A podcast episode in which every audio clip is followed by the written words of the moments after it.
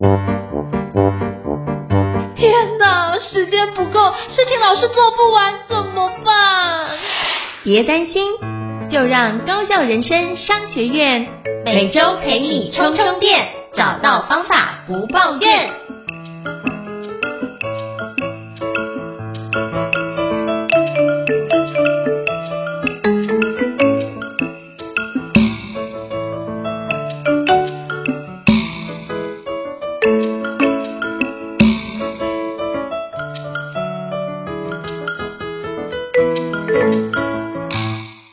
我是赵英成，欢迎大家来到高校人生商学院 Podcast。今天我要访问的是我非常敬佩的，就是广播主持人，也是职人等级的，就是施贤琴老师。Hello，贤琴老师你好。好，胤丞，还有各位朋友，大家好，我是贤琴，大家又称呼我小猪姐姐。对，听我的声音是不是觉得有姐姐降临的感觉？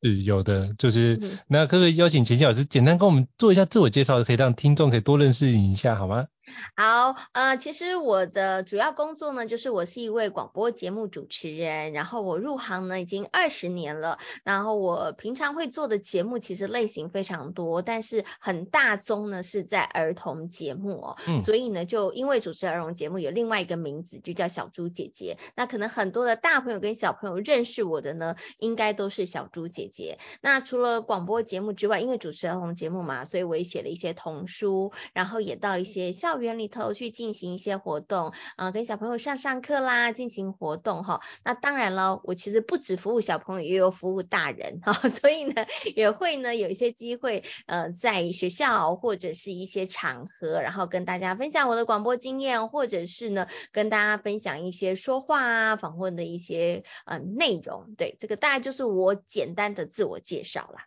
哦，非常感谢，就是小猪姐姐跟我们分享哦。那其实小猪姐姐就是非常的谦虚哦，就简单带过一下，其实背景跟相关的资历真的是非常的显赫哦。那我要简单的分享一下，我可以分享哦。可以，可以，可以，没问题。你知道吗？其实是不好意思自己讲，会吹捧自己，所以这种事我们就留给别人说。哦、好，好，没问题，没问题。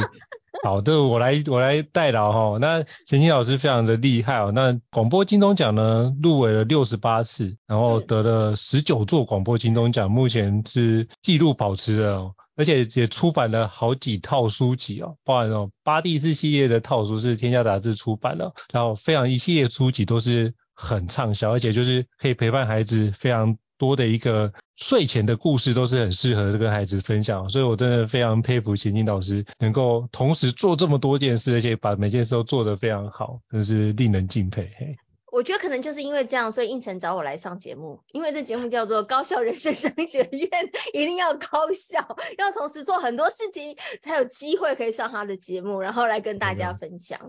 没有，因为主要也是因为之前跟贤琴老师学习，就是如何。和如何做访谈吗？那其实我要跟贤贤老师说谢谢，因为其实高校人生商学院当初会开始做，也是因为上完你的课，嗯，然后你说访谈需要做练习嘛？真的真的，不需要练习，那我们想说，那干脆自己来开一个 p o c k e t 节目好了，所以就这样。有个开始，所以你的课是一个非常重要的一个种子哦，所以在这边公开的跟你说声谢谢，就是因为有你的部分才有这个节目的存在。啊，没有，但是我你看，我觉得胤丞就是一个很棒的学生呐、啊，其实他真的是需要练习。那我相信大家呢，在听这个高校人生商学院，应该有非常的明显感觉，胤丞呢在一天比一天要进步当中。对，因为每一天练习总是会比前一天更好一点，更好一点。其实我们做广播工作也是这样子啦。我刚开始入行的时候，我觉得，呃，除了呃，可能就声音好听一点点之外，其实也有很多的能力啊，很多的技巧，也是每一天每一天不断的练习，然后积累而来的。嗯，嗯，然后到最后，像刚刚应晨讲了，诶，可能在比赛上面有一些小小的成绩，其实真的都是过去呃每一天，然后很认真的努力工作积累而来的。我觉得非常感谢贤琴姐中间给我们很多的指导，因为其实中间我遇到很多，诶，比如说该讲什么样的话啊，或者是哪个地方该怎么做，就是贤琴姐已经做非常多年的经验，然后给多多的节目，那给我们非常多的指导经验，我就非常非常感谢。那也想请教贤琴老师，当初怎么会想踏入广播这一行呢？是什么样的一个契机启发你成为一个广播人的呢？其实我觉得应该说，我从小就跟声音这件事很有缘分哈。那虽然说我刚刚介绍我自己是一个呃广播节目主持人，可是我其实现在觉得啦，我们应该有一个新的身份，叫做声音工作者。对，因为其实我们做的工作项目其实很多，种类很多，但是它都不脱离声音这一个产业哦。那我刚刚讲到说，我小的时候其实应该就跟声音有一点呃有缘缘分，就是因为我的。天生的声音音色还不错，所以小的时候呢，老师呢就会选我去参加朗读比赛啊、演讲比赛，嗯、对，然后所以从小呢就有上台要说话的机会。好，那到了国中的时候呢，因为念书真的好辛苦哦，然后每一天就要准备隔天的考试，常常都要挑灯夜战。那晚上的时候。其实一个女生蛮怕黑的，然后又觉得四周静悄悄的读书真的是很辛苦的事情。这时候有收音机就很重要啦，尤其呢有收音机，然后里面呢有歌声、有音乐、有歌声，然后还有一些可能是晚上不睡觉夜猫子的主持人，他们就会主持那种 live 节目。你知道，当你在晚上的时候觉得有人跟你一起不睡觉，是一件非常 兴奋的事情。然后，所以我就从国中的时候呢，就爱上了听广播。那因为喜欢听广播，也因为广播人陪伴我走过那一段青涩的岁月，辛苦的读书的阶段，所以我就觉得哇，这是一个很棒的工作。那有机会我一定要成为一个广播节目主持人，要成为一个声音工作者。好，那我怀抱了这样子的梦想，但是我考大学的时候并没有考上传播科系，对，所以呢，哎，我想说，那广播梦是不是就要因此而断掉了呢？没有，我还是很坚持，所以我去参加了社团，然后我去报名坊间的一些课程，那就很幸运的在毕业之后，我就踏入到了这个呃广播圈，但是并不是一开始就进入到广播电台工作哈，我刚开始的时候是进入传播公司，嗯、然后进入传播公司就是从最基层的助理开始做，然后去熟悉很多的事物，然后慢慢慢慢慢的，然后就做到广播节目主持人了。哇，这真是一个，因为我以前都觉得哇，你这么厉害，应该是就是科班出身，原来是从小励志，但是中间有一些波折的环节哦。没错没错，虽然我有励志，但没有成功，但我没有放弃。我觉得没有放弃这件事情很重要。你刚刚提到就是从小听广播，我也记得我在中学时代也常会听那个光宇的广播，我觉得那个是。嗯就是很有正能量的状态。对啊，就很多人的成长的回忆哈。对，虽然现在媒体很多啦，但是对于广播工作的人来讲啊，因为我们不知道我们的听众在哪里，而不像现在我们其实很容易会知道，哎，留言呐，或者是呢粉丝团，你很容易知道说到底有谁在听，或者谁是你的忠实粉丝。但以前比较不容易哈，嗯、但我们还是很认真，每天兢兢业业的打开麦克风一直讲哈。那偶尔会收到听众。的来信啊，或者是会在不经意的场合遇到的时候，你就会觉得哇，其实你不孤单不寂寞诶，你的节目、你的声音一直有人听着。我还记得我曾经有一次呢，去一个呃场合，一另外一个工作哈，我还有另外一个电视台的录影的工作。嗯、然后我去电视台录影的时候，其实我不会特别提到我的广播工作。我还记得那天帮我化妆的化妆师呢，他。一看到我就跟我说：“你是小猪姐姐吗？”我想说，哎，其实，在录影的时候，我都用我的本名。我想说，他为什么会知道我叫小猪姐姐呢？他说，因为我家小孩子都有听你的节目，所以我就觉得你的名字很熟悉，所以你就是小猪姐姐吗？对，那天真的是非常有趣的一个 相遇哈。我们常常就会在那个生活当中不经意的时候，有时候上课啊、办活动，然后突然有人跑过来跟你说，哎，你是不是那个谁谁谁谁谁？我觉得还蛮有趣的啦，这也是这个工作。呃，无形当中帮我们认识了很多的人，然后我们也跟很多的人结下很多美好的缘分。我觉得真的是很棒哦。像我之前去就刚好一个开会，然后就有一个主管就突然进来开会，他就问我说：“你是某某某的作者吧？”就是他问我是哪一本书的作者，我说：“哎，对，这刚好是我写的。”他说：“哦，有有，我买给我们家小孩看，功课有进步，谢谢你。”他就直接跟我讲讲，很棒，对，对不对？对，我觉得那个感觉是不一样。虽然说那个就是那个部分，因为因为疫情的关系，快延迟了一年才开课。可是我觉得那个过当下的开会的过程，我觉得有被有被疗愈到，有被疗愈到。嗯而且是感动的，嗯，你会知道其实你做这些事情，其实都有人默默因为你做这件事情，然后他会受到一些影响，对，嗯，我觉得这很棒。那我也想请教，就是娴晴姐，就是您在广播的职业生涯当中，你刚刚说做了非常多种的工作，可不可以跟我们分享一下，在广播的这个产业里面有哪些工作？因为我们一般如果没有接触这个产业，嗯、通常不会了解到，是不是可以邀请你跟我们分享一下？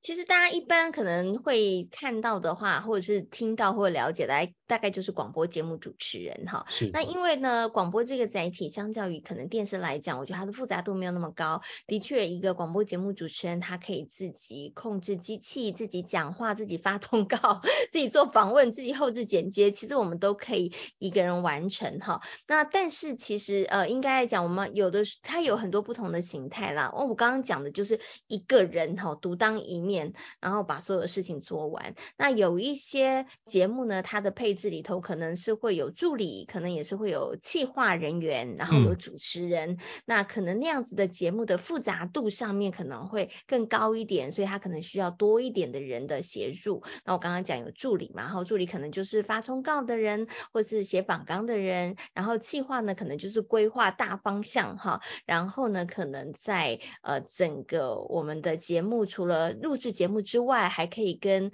呃听众做哪一些互动啊，或者是做哪一些游戏，或者是做哪一些行销的案子，可能这些都是企划在负责的哈。好，那刚刚讲完之外呢，其实还有什么？就是如果以商业电台来说，我们还有非常重要的就是业务，因为业务要去拉广告，对，有业务拉广告的话，节目才能够 生存下去。这个其实也非常非常的重要啦。哈。好，那刚刚讲的大概就是一个广播节目非常非常基层，就是大家在听到。那当然，我们背后还有很多幕后人员啦，比如说有些行政的人员会帮我们处理一些行政上面的事务。那现在广播呢，不只用听的，我们在网络上面露出的时候，你可能也会需要小编，他会帮你有一些文字上面。的露出，让大家呢还没听之前，你就可以大概知道这一集的节目内容是什么。对，那这个呢也是需要有一些可能行政人员来协助我们处理的。对，所以大概呢，我觉得在这个广播工作里头，其实很多都要做，但是可能大家平常都看不到，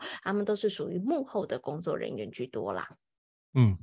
我非常感谢娴晴姐的分享，我发觉哇，这其实如果做好这个工作，其实应该可以把很多个不同领域的能力都锻炼起来，包含企划、小编、行政、剪辑，甚至主持访谈。我真的觉得，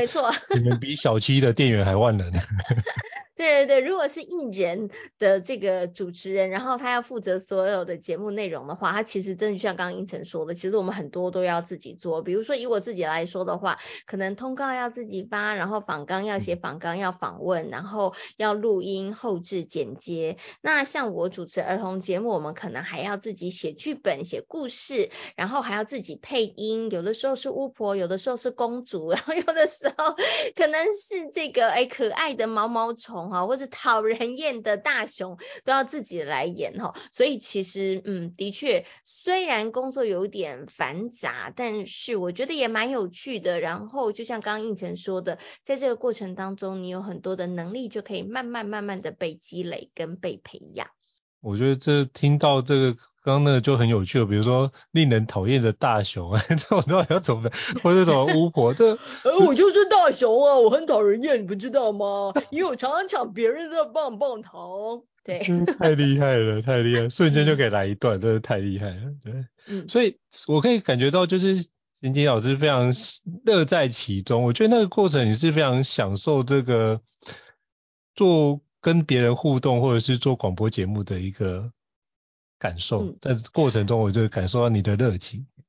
我我觉得其实任何的工作都是啦，大家可能在工作过程当中总是有些会让你觉得嗯不这么愉快的地方，或是有一些让你觉得开心的地方。嗯、那我自己的工作的原则就是呢，呃。尽量去找到一些让你觉得开心的元素，然后把那些开心的元素放大。然后呢，在你觉得不是那么开心的这个事情当中，学习用不同的视角去看它，也许你也可以发现有另外一个好处。比如说呢，我来讲一下，就是我以前刚开始入行的时候，其实我非常非常不喜欢做访问这件事情。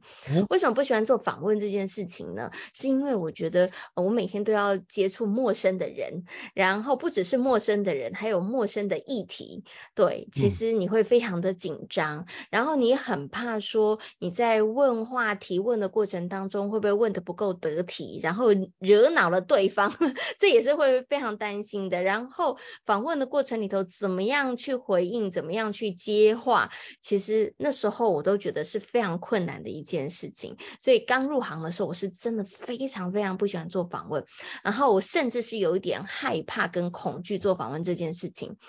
但是呢，后来有一天，我我我觉得，当你的念头转的时候，一转，其实你会发现世界真的不一样哈。因为我本来是很讨厌、很紧张、很害怕，我每一天要。隔天的访问我都会睡不着，翻来覆去的。但是呢，有一天突然发现，哎，我这个工作其实不错哎。为什么呢？是因为有人要付钱给我，然后但是我可以去访问别人，然后可以第一他可以认识人，第二在访问过程里头他很有趣，他可以利用短短的三十分钟一个小时，你可以了解这个人他人生当中非常非常宝贵的一些智慧。嗯，对，他会跟你进行分享，我就觉得哇，其实这是一个 CP 值超高的工作。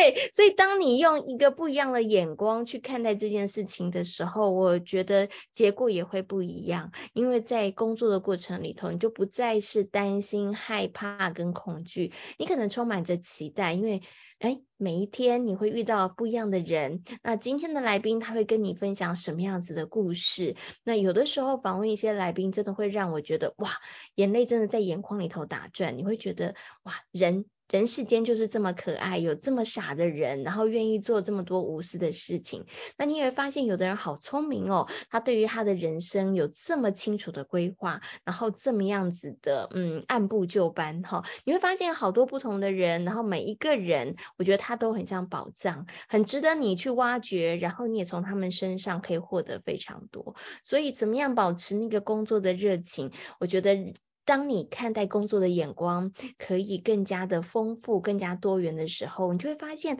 任何一件事情其实它都有美好的一个面向，它都有值得可以让我们开心的地方。多看那些开心的地方，你就会发现，嗯，其实很容易就可以度过，也不会觉得工作这件事情有多么的为难或是多么的辛苦了。我觉得这是一个很好的提醒，因为其实像最近我看到很多人都会思考，比如说。不管是离职潮啊，或者是裁员潮之类，就听到有些朋友在抱怨说啊，这工作这部分都不是过得很好。但我觉得换个角度去思考，我觉得这是很棒。就像我也常觉得去做培训课程也是很棒的一件事，就是就像贤青老师刚刚提到的，哎，客户付钱给我，让我可以去跟别人去认识，哎，这也是一个。蛮好的方式，然后我有机会去透过我的经验去解决他的问题，我觉得这是一个很好的一个价值的存在哦。所以你一定要找到你自己工作你的热情的那个价值，就会帮助你更好的去跨越那个挑战哦。嗯，没错，嗯。那也想请教就是贤青老师，就是当那个当主持人是很多人的梦想，像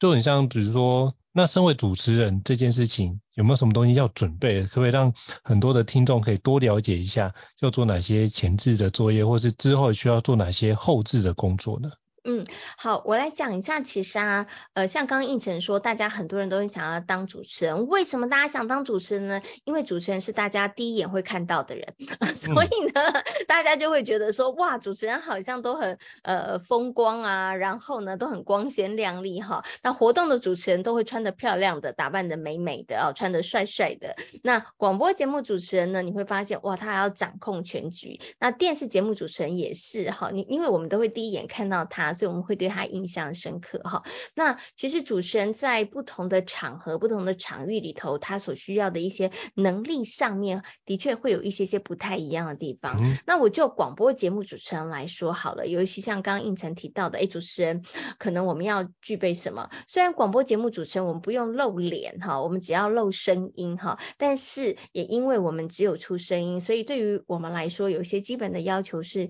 你可能要表达很清楚。好，那声音好不好听，我觉得倒是其次，但是你的声音可能最起码要让人家觉得有亲和力。是舒服的，那他才会愿意往下听哈。所以有声音，然后要表达清楚。再来呢，其实你的思维逻辑上面也要非常的清晰，对，因为有的时候我们讲话，呃，访问的过程里头，你一定要有很好的。逻辑概念，然后要有很好的这个思绪，好，你才能够把整个话题一直不断的这个延伸或者是发问，哈。那如果说你是自己一个人在表述一件事情的时候，那也要有非常清楚的脑袋跟清楚的逻辑，要不然讲完十分钟，大家不知道你在讲什么。我相信应成一定有听过这一种，嗯、对不对？他很认真讲，他也讲得眉飞色舞，但是。听不懂，就是他的逻辑跟他的表述方式，其实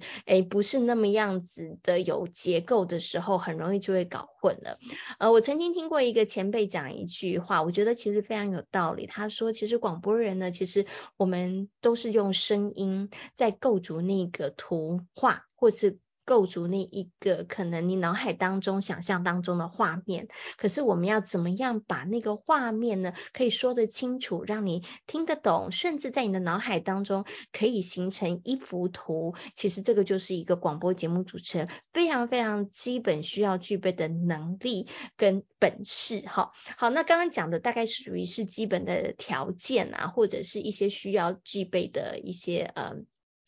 个人的一些呃，做主持人上面比较需要具备的能力哦。那到底一个主持人，平常我们要开始录音之前、工作之前，我们要做哪些准备呢？那我们可能需要做的准备就是，哎，这一集的节目你要谈的主题是什么？你可能就要去收集资料了。那你的主题上面是不是需要邀请来宾？如果这个主题要呃来宾来分享比较深入的话，那我们就要开始去遍寻到底什么样子的来宾比较适合。他是在基金会当中的，还是在医院体系当中的，还是在学校体系当中，还是在企业界？那会因着你的主题不同，你就要从不同的领域去找来宾。那找到来宾之后呢，也不是就是诶打一个电话，来宾来我们就可以访问了，其实也没有。那其实我们前面还要做一些资料的收集，然后要写访纲，然后才可以进入到诶来宾来到录音室之后，我们开始进行录音。那录完音之后，可能要再做一些。修修剪啊，因为可能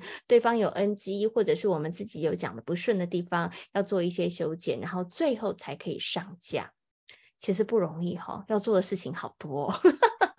所以其实我刚刚听起来要做的事情很多，而且好像录，比如说我们访问一个小时，其实那个前置作一家后面的相关的一个。花费的时间可能会是五倍以上的时间。嗯，差不多合理来说，对，因为后面后置剪接大概就要花上可能两个小时。如果一个小小时的节目的话，大概花个一两个小时很合理。那前面的话，包含你要收集资料，然后你要跟来宾沟通，然后你要拟访纲，那这个我觉得三个小时其实是跑不掉的。嗯，哦，所以我们现在。就看到一集的节目，其实它是花费非常多的力气才有办法完成这件事情哦。但我们都只看到就是大家侃侃而谈，或是节目主持人非常轻松写意的去说明，或者是引导跟来宾做互动。可是背后其实你没有在做节目的时候，其实都在剪辑，在听那些东西。你说对了，我们其实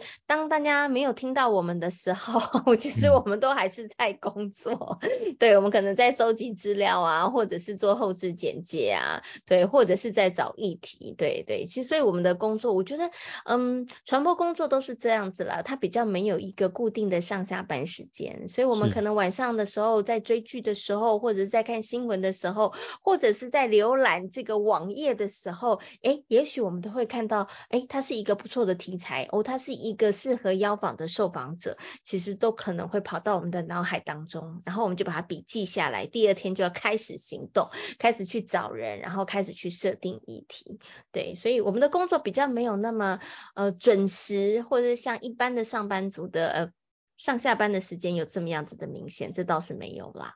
是是是，所以之前听你分享，就是如果那个之前有广播主持人一。就一个礼拜有十五、十五、十五个小时的那种带状节目，嗯，我就可以想象他的工作量有多大了。其实是蛮辛苦的，说真的。对，如果大家听到那个广播节目主持人觉得，哎，他节目有点多哈，其实背后意味着他其实工作时间真的也还蛮长的啦。对啊，对，因为如果一比五这个角色，那一个礼拜要十五个小时，那再乘以五倍，哇塞，光剪辑跟录音这样就九十个小时，一个礼拜工作九十个小时，这是一个很惊人的工作时数诶。所以他可能就需要团队一起来做，对，嗯，嗯对，所以这也是一个不同的工作形式啦，嗯。好，为什么会想要请教贤青老师这个问题？是因为现在 Podcast 很红，嗯，所以像我朋友也会问我说，那你做 Podcast 要花多少时间？那我觉得听你这一集，我就是跟他说，那你应该先去听贤青老师这一集，听完你再知道花多少时间。没有啦，可是我要讲一下哦，也不用像我们这样子做。我觉得真的有了 Podcast 之后，我觉得让大家每一个人都有机会一元。如果你有这个广播节目主持人的梦想的话，其实大家都可以来试着做做看。那我刚刚讲的呢，应该算是比较正规的，而且其实重点是我们上面都有主管机关，好，所以我们 一定要认真仔细哈，包含了在议题上面，在可能访问的流程上面，当然。我们就有比较。呃，严格的控管机制，但我并不是要说这个 podcast 它没有严格的控管机制，而是说它其实虽然都是跟声音相关的，但是我觉得他们还是有一个不一样的，怎么讲？呃，环境氛围，比如说以呃我在的不管是教育电台、中央电台，或是台北电台，哈，或者是复兴汉声电台，我刚刚讲的这些，它都是公营电台。那公营电台里头，它其实除了传播播一些资讯之外，其实它也负肩负了一个非常重要的意义，就是社会教育的意义。对，嗯、所以有一些其实大家不是这么多人喜欢，可是它是否一些少小众的人的节目，它还是有制作的必要性。那电台当然在这个部分上面，他们就会做一些把关在呃节目的内容品质上面。可是 Podcast 我觉得它是一个让每一个人都有机会，然后那一个道德的尺或者是标准。其实就在每一个人的心里，其实没有一个机关，他真的会来审核大家的节目。可是就是看所有在做节目的播客，你们的心里头觉得这个尺度上可不可以？那它其实播出来会不会有什么好的或是不好的影响？其实这个尺度都在自己的心里哈。那也、嗯、也是因为这样子啦。你从另外一个角度来看，你会发现，哎，其实，在 Podcast 里头，它其实就是非常的宽广。可是这个宽广有没有界限？其实我我觉得还是会有一些些必须的，比如说不要违反善良风俗啦，哈，这个可能还是必须要去遵守的。但是相较于广播来说，它可以去尝试的、可以去做的部分上面，我觉得就很宽广啦，都可以去试试看。然后每一个人，我觉得都可以来成为这个播客，然后都可以用声音，然后来分享你的观点，来记录你的生活，其实都是很好的一件事情。嗯。我觉得就像晴晴老师所说的，我刚开始在去年在做 Podcast 的时候，也发觉就是那个声音也需要被调整，不然的话很像在念经，嗯、就像念一念就睡着了。是，然后甚至我们讲一讲，就忽然，我记得前几集还有那个听众说，哎，怎么好像有人有打那个打呼，是不是？不是打呼，是那个打哈欠的声音。然后是，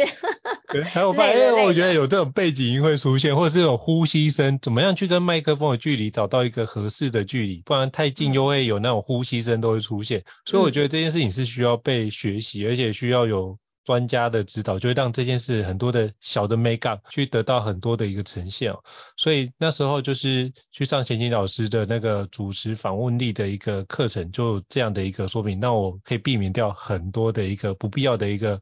呃误区，我觉得可以先闪掉。嗯、那是不是可以邀请贤青老师跟我们分享一下，最近又要开课了，就是主持访问力这堂课，是不是可以邀请跟我们分享一下这堂课的一个内容与特色呢？好，那也非常谢谢应晨，让我有机会在这边可以稍微打一下广告哈，要跟大家分享那个 主持访问力的这个课程哈。那我刚刚有提到了，其实，在 Podcast 的时代里头，其实真的要成为一个播客，没有大家想象当中的这么难。其实我也会鼓励大家用声音去分享你的观点，记录你的生活哈。那如果说你除此之外，你还想要再更进一步，比如说你想要访问别人，其实访问这件事情，我刚刚其实有。提到，我刚开始很害怕的，但是现在其实很悠游其中，因为我真的很珍惜可以访问每一个人的机会，因为因此我可以认识好多的朋友，可以知道好多不同的领域的专业知识，然后也增广了很多的见闻。所以大家如果想要利用做 Podcast 这样的一个机会，然后呃，不管是拓展你的人脉，或者是呢，可以来训练你的口语表达，或者是认识新朋友，或是新的领一些领域上面的学习的话，我觉得可能。访问主持这件事情是大家可能要在这个部分上面稍微有一点精进的哈，因为你想想看嘛，现在的 Podcast 这么多，为什么上你的不上他的？为什么上他的不上你的？所以你的、嗯、如果你的访问技巧还不错的话，你可以让所有的受访者都觉得哇，跟你聊天宾至如归的话，你在约访上面，在访谈上面，不止让对方愉快，也会变得比较顺利哈。所以在我的这个主持访问课当中呢，其实我们就会真的是收。把手，然后按部就班，从刚刚开始，呃，带着大家认识 Podcast，然后呢，怎么样去邀来宾，然后怎么样开始去写访纲，然后呢，在这个访问的过程当中，关于对方的这个回答，你应该怎么样的回应，然后怎么样的提问，然后呢，怎么样去做一个很好的聆听者，其实在课程里头真的会有步骤、有方法的去告诉大家。那大家有没有？听到我刚刚讲的之后，有观察到一件事情。我刚刚说的提问、聆听跟回应，其实这三件事情不只是在主持访问的时候需要，在你的日常生活当中，它也非常非常的需要哦。因为呢，我们跟人互动里头，其实就从这三件事情构成的。你去听到别人讲什么，然后你提出什么样子的问题，而别人的回答里头，你又应该如何做一个比较好的又正确的回应，其实都可以在这堂课当中，除了主持访问之外，其实你也可以学到在生活当中跟别人互动沟通的一些技巧。哈，那我我觉得真的很希望透过这个嗯七个小时的课程，然后可以让大家抓到一些诀窍，然后在生活当中有了这些诀窍之后，一次又一次的练习，我相信大家就会越来越好。然后每一个人都成为沟通高手之后，我觉得就比较不容易产生误会跟争执。那当然，如果你要成为一位播客 Podcast 的话，其实你在把这些技巧运用在你的访谈或是你节目当中，我相信应该也会有非常非常多的获益。嗯，对，你的来宾一定会觉得跟你聊天超开心的。嗯，真的，每次就是我介绍来宾给贤琴姐那边去访谈，每个的访谈会就说，哇，贤琴姐真是太会访谈了，然后怎么感觉好像才聊一下下，一个小时就过去了，然后每个都非常非常的开心，嗯、然后就非常非常感谢贤琴姐的一个分享，我就觉得那真的是访谈的功力真的是非常厉害啊，所以到时候我会把这样的一个。课程的连结就是主持访问力的课程也放在这一集的 Podcast 的相关的栏位里面，再提供给各位听众做个参考。那今天非常荣幸能够邀请贤琴老师来跟我们分享，就是您的那个身为一个广播从业主持人的一个生命历程，来跟我们分享一下这边很多的有趣的事情。感谢您，谢谢贤琴姐，谢谢大家，谢谢，我们下次见，好，拜拜。高校人生商学院。掌握人生选择权。